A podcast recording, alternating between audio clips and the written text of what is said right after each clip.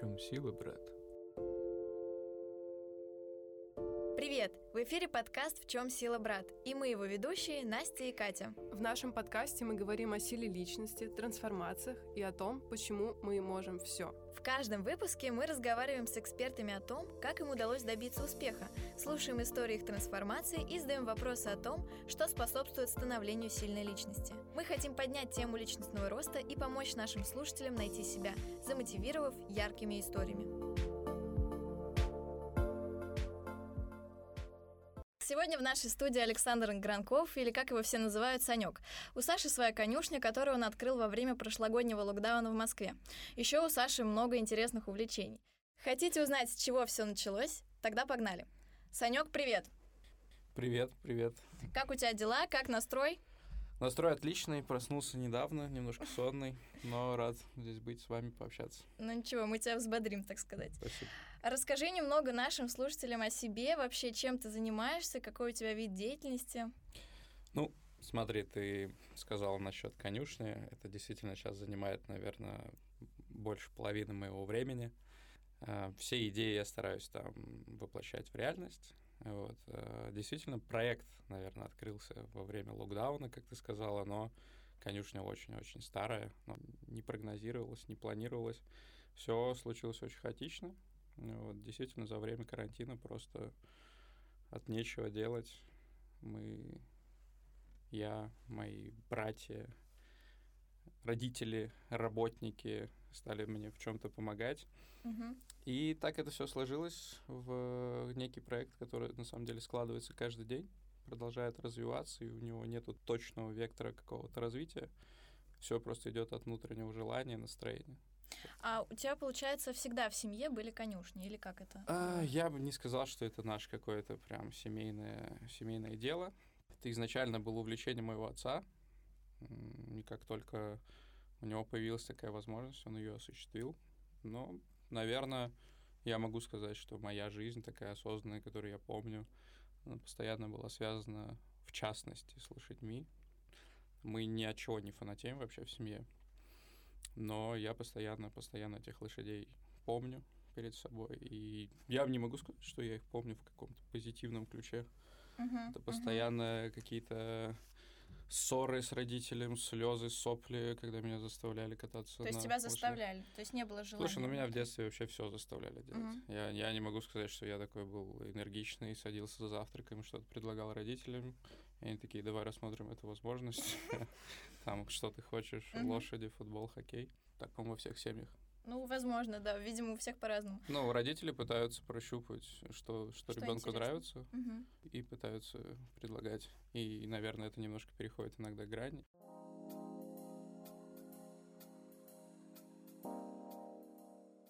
Давай перейдем э, к твоей конюшне. Вообще расскажи, пожалуйста, чем м, твоя конюшня славится, что вы там делаете, какие там есть занятия, услуги?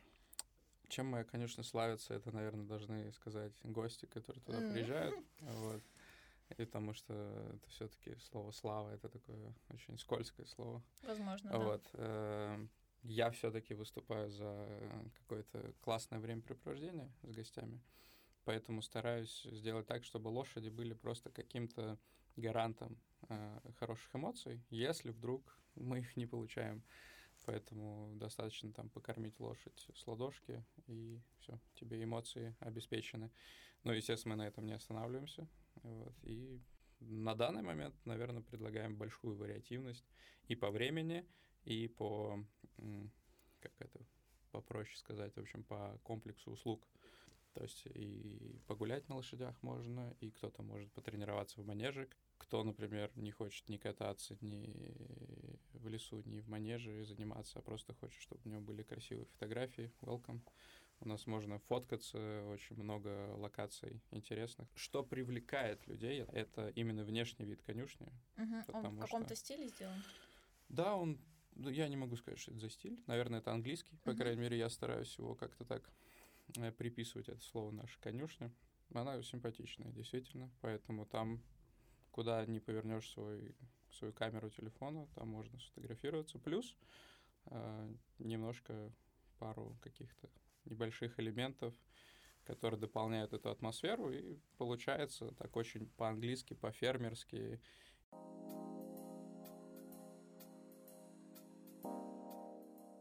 Я хотела спросить, Давай. какой совет ты можешь дать человеку, который хочет открыть что-то свое?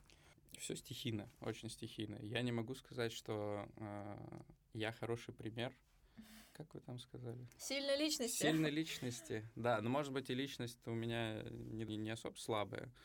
Ну, у Вот. тебя сформированная личность. Сформированная, сформи... хорошее слово, сформированная.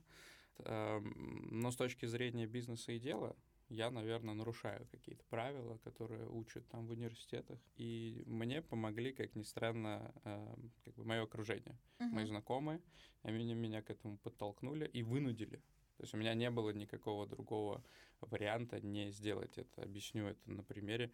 Я как сказал, карантин провел э, там, ну, что там, апрель, март, апрель, э, май, Июнь, да. все-таки это были Мгм. не очень... Ну, июнь уже была хорошая погода, но предыдущие месяцы это было просто скучная, монотонная работа в спортивной грязной одежде, там, по Мгм. перекладыванию дорожек, краски и так далее. И все сидели на карантине, никто там, все боялись, никто никуда не выходил. А июнь как-то стал послабже, и мы все стали встречаться с друзьями. Где встречаться? Ну, у меня был просто обычные загородные посиделки. Но у всех есть Инстаграм. И это просто вышло как за рамки какого-то контроля, и получило огласку, все стали спрашивать, где это, что это, и приезжать. В силу, наверное, какого-то своего гостеприимства не мог в этом отказывать. Но это немножко уже вышло за какой-то... Ну, я, в общем, как на работу стал ходить. Мои как раз хорошие друзья просто озвучили, типа, сделай закрытый клуб. Это, конечно, не стал закрытым клубом. Туда могут приехать все, все, кто хотят. Ну, там, да, по предварительной записи есть какие-то там ограничения. Все-таки это наш дом. Э, Но, но вот только друзья об этом намекнули. Сами друзья создали э, вот эту первую волну. Люди, я, я никогда не, не платил за рекламу. э, Вот, и сколько уже прошло? 9 месяцев. Ну, окей. Первые два месяца какого-то хайпа, хорошей погоды, там, когда делать людям нечего, во время карантина можно приехать, но это продолжается до сих пор, и каждые выходные у нас забронированы, и мы ну, вынуждены отказывать, Ого. отказывать. Ну, не то, что отказывать, ну, как говорить, что занято, извините, Мгм. там, допустим. Наша задача в нашем проекте, чтобы ожидания, наоборот, нет, даже еще лучше были. То есть, чтобы Мгм. люди приезжали и говорили, ой, как у вас круто. Мгм. А у вас еще, оказывается, есть вот это, вот это, вот это, а вы даже об этом не говорите. Э, По двум причинам. Во-первых, потому что мне не хватает времени, а во-вторых, э, пусть люди лучше удивляются. Я не хочу рассказывать обо всем сразу. Пусть вот. будет интрига. Такая, да, какая-то умеренная интри- интрига, потому что о всем не расскажешь. Элементарно просто рассказать человеку, как добраться до нас, чтобы он точно не потерялся. Это занимает определенное какое-то там место в вашем WhatsApp. И, а я не люблю. Я тоже не люблю много информации. Я все по себе. На самом деле Ага. весь этот проект э, вот просто мое воплощение э, во всего. Как бы я хотел, чтобы меня встретили, как бы я хотел провести время и так далее и тому подобное. Как бы я хотел, чтобы со мной общались, разговаривали, звонили мне, названивали или нет. Поэтому- Твое внутреннее Да, самоощущение. это прям вот Мгм. проект, это я. Это Вот здорово. Он, он прям как бы вроде такой весь общительный, весь как бы наружу, но никого не заставляя общаться. Соответственно, проект тоже ни- никого не заставляет. Давайте, приедьте, пожалуйста.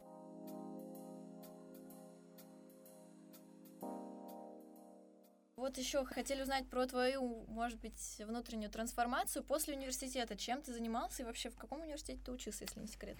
Наверное, единственное приятное, э, что можно говорить после того, как ты учился в МГУ, это то, что ты учился в МГУ. О, Вот. да. Да, да, да.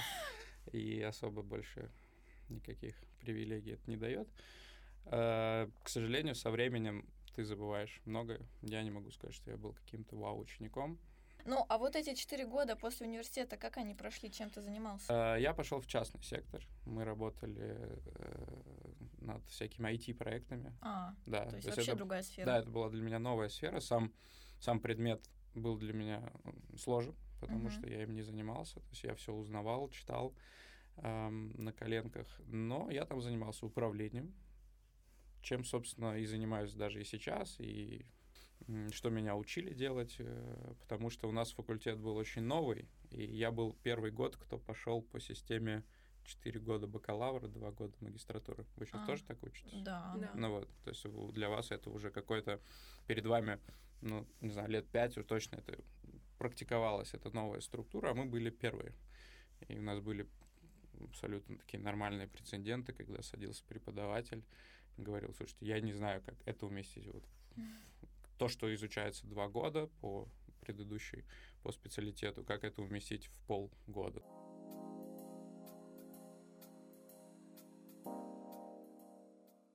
Ну вот, и так прошло порядка двух-трех лет. Потом я загорелся желанием переехать в другую страну. В какую? Если не секрет. Да нет, не секрет, в Англию. А, вот. так. Это очень-очень... Это ближе к хобби моим, угу. о которых вы тоже хотели поговорить. А, мне там было очень хорошо. А что там было тебе? Что мне там было что хорошо? Что там тебе было и такого интересного? Комплекс. Комплекс э, некоторых факторов. Угу. Ну, и таких надстроек может быть, ну, очень много. Я себя чувствовал комфортно в Англии. Uh-huh. Я себя чувствовал комфортнее, прогуливаясь там по улицам, нежели чем по улицам Москвы. Я себя чувствовал комфортнее, когда я там захожу, беру кофе или булочку э, в тех кофейнях, нежели чем в московских. Мне было комфортнее взаимодействовать с э, иностранцами, чем с русскими, uh-huh. потому что мне этот менталитет не очень подходит. Ну, мне тяжеловато. Если я какие-то делаю дела в Москве, мне тяжело, я прям устаю.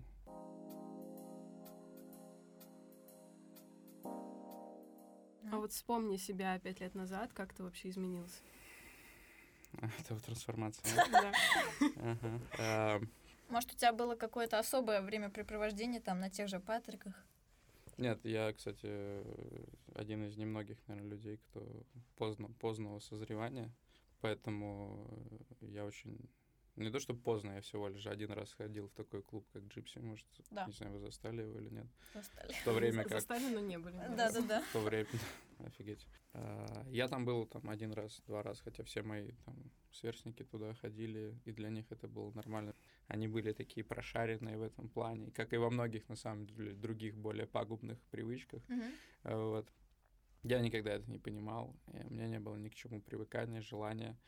Просто ты все-таки находишься в социуме в определенном, и ты иногда ему соответствуешь. Да. Ты там одеваешь определенную одежду, ходишь в определенные места и так далее. Ну, вот. Но меня никогда это не вызывало офигенного удовольствия. Mm-hmm. Вот. И если раньше мне казалось, что это не совсем правильно, пять лет назад, наверное, я думал, что что-то со мной не так, то сейчас я совершенно другого мнения. Mm-hmm. Я не хочу никому соответствовать, я не хочу ни с кем быть специально. Мне гораздо комфортнее одному. Мне всегда было очень комфортно одному проводить время, но сейчас это стало оправдано, потому mm-hmm. что я могу каждый день проводить у себя, например, вот э, на конюшне, на проекте, и каждый день по факту общаться с новыми людьми. Иногда это там порядка там, 5, 6, 7 групп людей, которые и вдвоем приедут, молодая пара, или семья приедет, или взрослые приедут, или только молодые девушки приедут. Поэтому ты за день можешь просто обо всем поговорить. Mm-hmm. На разных уровнях, с кем-то посмеяться, с кем-то серьезно поговорить, кому-то про учебу рассказать, кого-то, наоборот, просто больше послушать, с детьми повзаимодействовать. Это вообще разные абсолютно вещи. То есть я за один день проживаю э, ну, просто столько общения, uh-huh. сколько раньше мне там за месяц и не получалось проговорить. Ну, фактически это нетворкинг. Да, это так и есть. Э, абсолютно, абсолютно верно. Сейчас, когда это заканчивается такой день, или я принимаю решение, что мне нужен какой-то день свободный для какие-то свои личные дела, э, я абсолютно себя комфортно чувствую, uh-huh. прогуливаясь одному по улицам, когда сидишь. Это здорово, есть. когда да? тебе комфортно одному, да. Да, да, но здесь, видишь, uh-huh. это стало оправданно.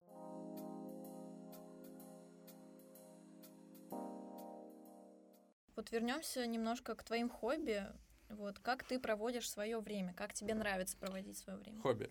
Отличный вопрос. Обожаю рассказывать про свои хобби. Короче, так. Я люблю активные виды спорта. Я не профессиональный спортсмен ни в чем, но я много всего попробовал, поэтому считаю себя достаточно готовым ко многим испытаниям.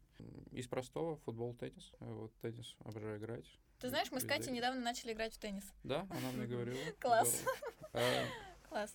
Сложный вид спорта. Да, согласна, вообще. Вот, что касается спорта. Ну, это скучно. Скучно? Типа, Для ну, тебя нет, не скучно? скучно говорить, что у тебя хобби спорт. Ага. А, мне нравятся какие-то испытания. То есть, если мы куда-то выезжаем, а я люблю путешествовать, я могу назвать это хобби, потому что путешествую я нестандартно, как мне кажется. Я очень много куда-то еду, Я пытаюсь прям условно голодный человек до открытий, все, все посмотреть, mm-hmm. все узнать. Ну, хобби, да, активно провести там время. Это может все что угодно. Ты можешь куда-то залезть. Ты можешь... Скалолазание, да? Ну, типа того, ты можешь там куда-то прыгнуть, ты можешь на чем-то поехать, ты можешь на чем-то полетать, ты можешь что-то послушать, ты можешь что-то поесть, ты можешь кого-то покормить, ты можешь кого-то погладить. А, в общем, э, хобби — это получение необычных новых эмоций. И такое вот, наверное, конкретное хобби, которое я могу назвать. Я люблю это еще снимать. Я не оператор, я никогда этим не занимался. Я не веду Инстаграм свой там ежедневно. Мне кажется, это скучно, и мне на это не хватает времени. Но когда я куда-то выбираюсь, вот тут у меня телефон из руки вообще никуда не влияет, поэтому прыгнуть с какой-нибудь скалы и это заснять, это вот прям мое. Класс. То есть, да. То есть все такое экстремальное, условно. Ну, с, конечно, с долей без... Ну, я очень такой человек с повышенной ответственностью. Понимаешь, чем ты старше становишься, тем у тебя начинается больше страхов появляться.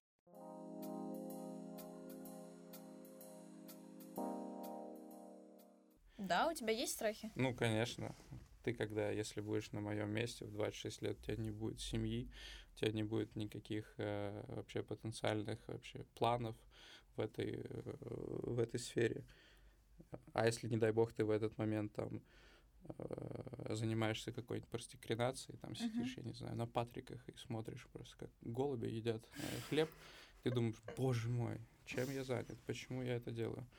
Почему час назад мне показалось это хорошее времяпрепровождение, как меня настигли мысли о том, почему у меня не строится дом, почему там у меня дети там не пытаются на лошади ездить. Uh-huh. Пусть они хотя бы от этого плачут. Ну вот я понимаю, что это мне сейчас не нужно но мне почему-то казалось пять лет назад, что к этому возрасту я чуть более серьезнее к этому начну все относиться. Хотя, если я задумываюсь сейчас, может быть, это уже хорошо, но у меня был другой немножко план.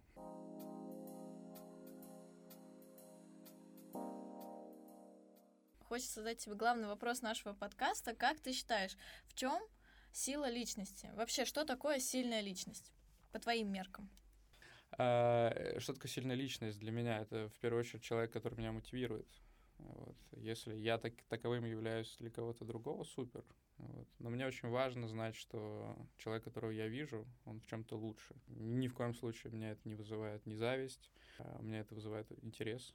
Ну, особенно если эта сфера как-то тоже перекликаются. Входит, да, да, да, в мою зону интереса. Мне очень важно понять, как он этого достиг, добился. Я не знаю, же, не то, что я сяду там его буду допрашивать. Нет, а, просто я буду за ним наблюдать. В чем хорошо сильная личность? В том, что если она тебя действительно мотивирует, значит, у тебя есть куда расти.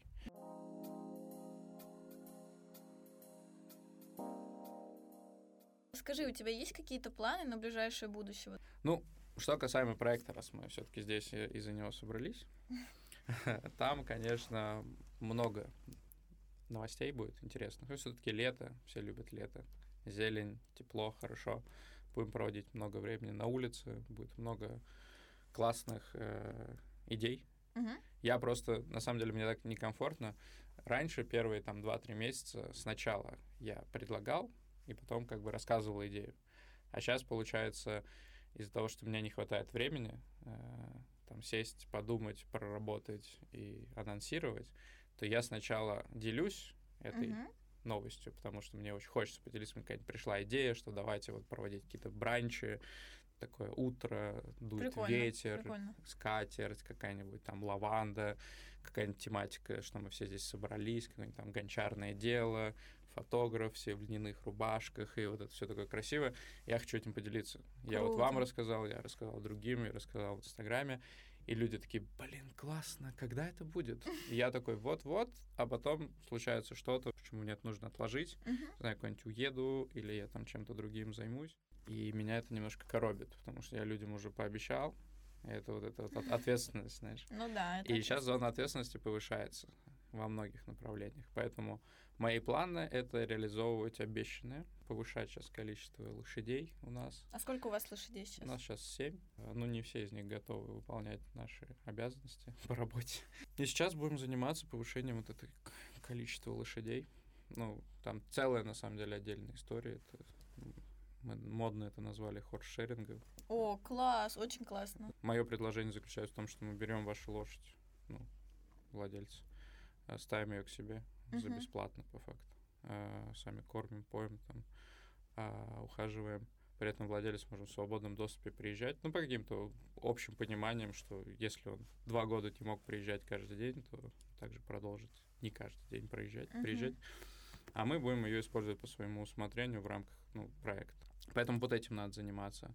Э, Не забывать про себя. Лето, да, все-таки лето это какое-то позитивное время. Нужно куда-то поехать, что-то провести. Сейчас в условиях э, пандемии я, правда, не знаю, как это сделать. Но Россия, кстати, очень красивая страна. Замечательная страна да, Россия. поэтому ее мало почему-то кто-то изучает. Да, Класс. сейчас к стальке появляются интересные направления, когда молодежь там стала создавать какой-то сервис, там, Мурманск, Байкал. Да, да, очень Камчатка. много. Ну вот, но на самом деле еще гораздо больше мест. Мгм, Вот, да. так, Сочи ну. прекрасный вариант. А, кстати, Сочи последнее место, где я был. Интересно там было? Ну, понимаешь, я стараюсь э, выбирать любое место, любой город, где нет людей. А, ты, то есть, не любишь, когда много людей? Мне почему-то кажется, что в основном люди скапливаются вокруг каких-то несложных мест.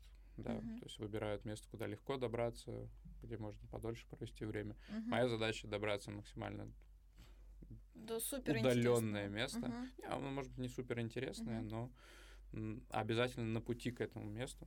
Может быть, оно не будет таким волшебным, но вот пока ты будешь до него добираться, в твоей жизни произойдет очень много интересных событий. Ты можешь встретить каких-то людей, наткнешься на какую-нибудь там ферму кроликов там, и так далее.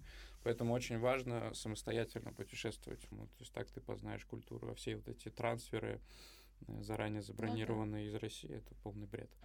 Вот. э, По Турции у меня прекрасные воспоминания. Первая поездка первым рейсом прошлым августом. Просто ездил по всей Турции. У меня сложилось впечатление, потому что это была единственная открытая страна. э, У меня было впечатление, что Турция это исключительно большие отели. Да. Это аэропорт, потом какое-то время в машине, отель, время в машине, аэропорт, дом. Ну вот, а, оказалось очень красивые места, очень А красивые. ты как путешествовал там, на машине? или- Да, приехал, взял машину. Мгм. Все это было очень спонтанно. Никаких, э, ни- никто так не работал, не эти там Европкар или что там еще. Ну вот, э, я нашел какого-то мужика, который выглядел просто как заключенный по фотке в WhatsApp. И вот, и вдобавок ко всему его звали Зеки. О, прикинь. Огромный, такой вот большой, с большим таким э, лицом, вот, лысый, с такими щеками. Я хотел сказать Харри, но это как неправильно. Ну вот. А, И оказался очень милым, добрым, мне помогал, дал машинку, потом у меня там были проблемы с ней, тормоза не работали. Ну, не работали, колодки скрипели. Он мне там быстро организовал, хотя это было там уж на другом конце этой Турции. Да, это было мило. И вот так вот я общался с людьми. Я и просто ехал, где-то останавливался, куда-то специально заезжал и находил просто потрясающие места. Я побывал на самом, ну, в моей жизни, по крайней мере, старом оливковом поле, это заброшенное поле, да, оно просто сумасшедших размеров было. Я ехал только по нему минут 10. Вот, и тебя со всех сторон огромные вот эти старые оливки. э, Просто останавливаешься, оливки висят. Ну, класс. А, это были какие-то каньоны маленькие, там, а потом какие-то там пещеры, непонятно, какие-то старые строения. Останавливался на фермах, э, просто видел коз, останавливался. Ко мне выходили, собственно, там. Не, не особо на фермеров они были похожи, потому что какие-то молодые почему турки. Вот. Естественно, никакого там э, английского, я не знаю, турецкого. А вы как, на языке жестов общались? Типа того, да. И я там как-то, а можно молока? Они там, ну да, типа, возвращайся. А я тогда ездил, мне очень хотелось посмотреть ветряные мельницы. Знаете, это? да, класс. Ну вот, и особенность ветряных мельниц, ну, поскольку это, во-первых, связано сейчас с моим образованием, это очень дорог- дорогостоящий проект, и как к электростанциям, как и каким-то там, не знаю, этим точкам связи, Мгм. хорошим таким. А, Есть какая-то зона типа отчуждения для безопасности там, на километр, на полкилометра. Ну, это на всякий случай. Ну, зачем лишний раз, чтобы люди ходили. Так вот, вот там я впервые э, подошел вплотную к ним. То есть я прям стоял под ней. Это для меня, это, это просто, я не знаю, вот ты стоишь э, пропеллеры, знаете, вот в этих магазинах продуктовых. Так вот Мгм, ходит. Вот такой, такой в миллион раз больше, огромные, вот эти огромные лопасти прямо над тобой крутятся. И их очень много, их там было порядка Красота. 20 штук. Да, это было очень красиво.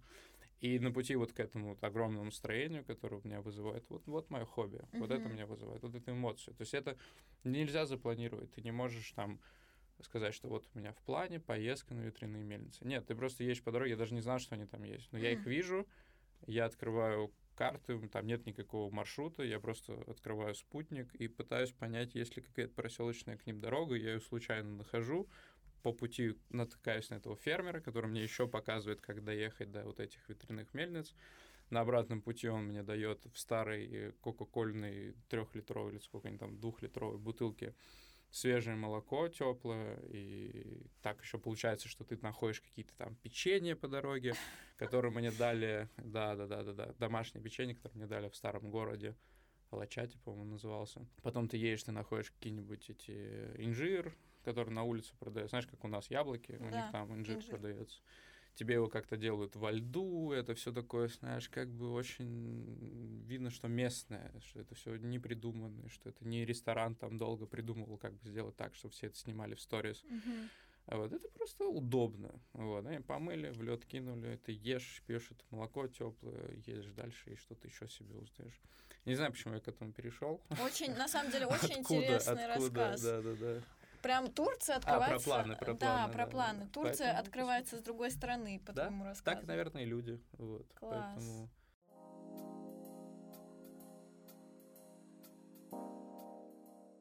Мой, наверное, совет, как там, или что там, или меня его не спрашивали. Да, мы Но я его все равно спросить. скажу. Давай. Вот. А, Наверное, нужно просто э, выходить за рамки. Есть такое э, мною очень нелюбимое, значит, э, выражение, что нужно заходить за- за рамки вот этого комф- из зоны комфорта. А знаешь, я придумала фразу не выходить из зоны комфорта, а расширять зону комфорта. Да, вот да, она звучит. Мне кажется, это не ты придумала. Это я придумала. Где-то я это много раз уже видел. Вот. э, Да слушай, ну мно- много о чем можно говорить. Есть э, замечательная картинка, э, знаешь, погружение с акулами. Мгм. Кстати, это считается типа не очень хорошо. Почему? А, Ну, потому что акул приманивают едой. Вот. Чтобы поближе подплыть к этим дайверам. Ну Вот, зеленые очень ну, против этой всей индустрии. А Вот, и зачастую акулы там то врезаются в эти клетки, повреждают свои плавники, то они Мгм. там на крючки как-то напариваются. Ну, в общем, вообще акулы очень сейчас сильно притесняют э, из-за плавников как раз. ну, Мгм. ну, э, бесчисленное количество погибает этих животных. Это просто для Ужасно. меня это огромная проблема, Ужас. потому что я как не задумывался, э, все как почему-то не особо любят акул, Мгм. Хотя, ну, мы прекрасно знаем, что это не, не так опасно. Любое другое животное не менее опасное, но- Согласна, но их да. прям как-то огромное количество, там миллионы каждый год просто убивают. Ужас, да, ну это ужас. жесть. Ну, почитайте, это интересно. Ну вот, э, так вот, и картинка в чем заключается, что э, ну, это из-под воды снято, значит, клетка вот эта висит с человеком, акула это огромная плавает. И типа, выйди из зоны комфорта, это выйди из этой клетки, А, в этот океан, поэтому, ну, не всегда выход из зоны комфорта, это значит, что тебя никто там не сожрет. согласна. Вот. Ну, возможно, да, ты получишь какой-нибудь там опыт. и- Станешь сильнее. Да, да, да. Поэтому, наверное, все, все зависит от тебя, как ты позиционируешь свой каждый день. Мгм. Если ты просто скучно живешь и ты воспринимаешь свои дела как рутину, это одно. А если это какой-то классный этап жизни, который ты переживаешь и который испытываешь удовольствие, я не знаю, в чем счастье. У каждого свое, свое счастье, понимаешь? Я на пути к этому. Потому что самое главное просто расслабиться уже. И жить в моменте. Хм, офигеть, я только вчера слышал это слово «жить в моменте». Очень классно. Сидел вчера, да, с человеком и говорю, как ты себя чувствуешь? Говорю, все хорошо, я в моменте. О, Я такой, какое непонятное слово вот, в моменте. Ну нет, конечно, нужно думать всегда о будущем. Не знаю, слушайте. э, не- вообще не слушайте меня. Последнее, наверное, что я скажу, э, знаешь, это я всегда учусь на э, ошибках э, людей, которые следовали моим советам. шутка. интересно. Вот, э, да.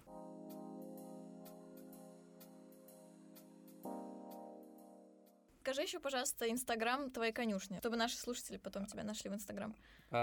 Чтобы запомнилось название лучше, да. я расскажу его предысторию. Давай. А, я летел тогда в самолете, это был рейс Астрахань-Москва, куда я предварительно уехал на 5 дней для того, чтобы создать сайт Инстаграм, потому что там не работает связь, такая зона, короче, без связи. Uh-huh. Вот.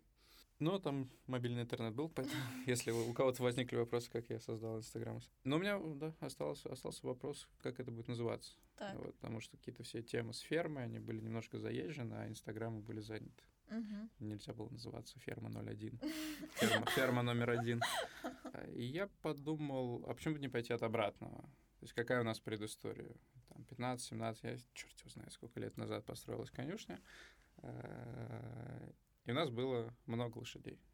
Да, это был активный прям такой рост. Было много спортсменов, какие-то соревнования. Ну, прям движуха нереальная. А затем интерес угасал, первоисточника. Лошади стали разъезжаться. Кто-то, к сожалению, стал нас покидать.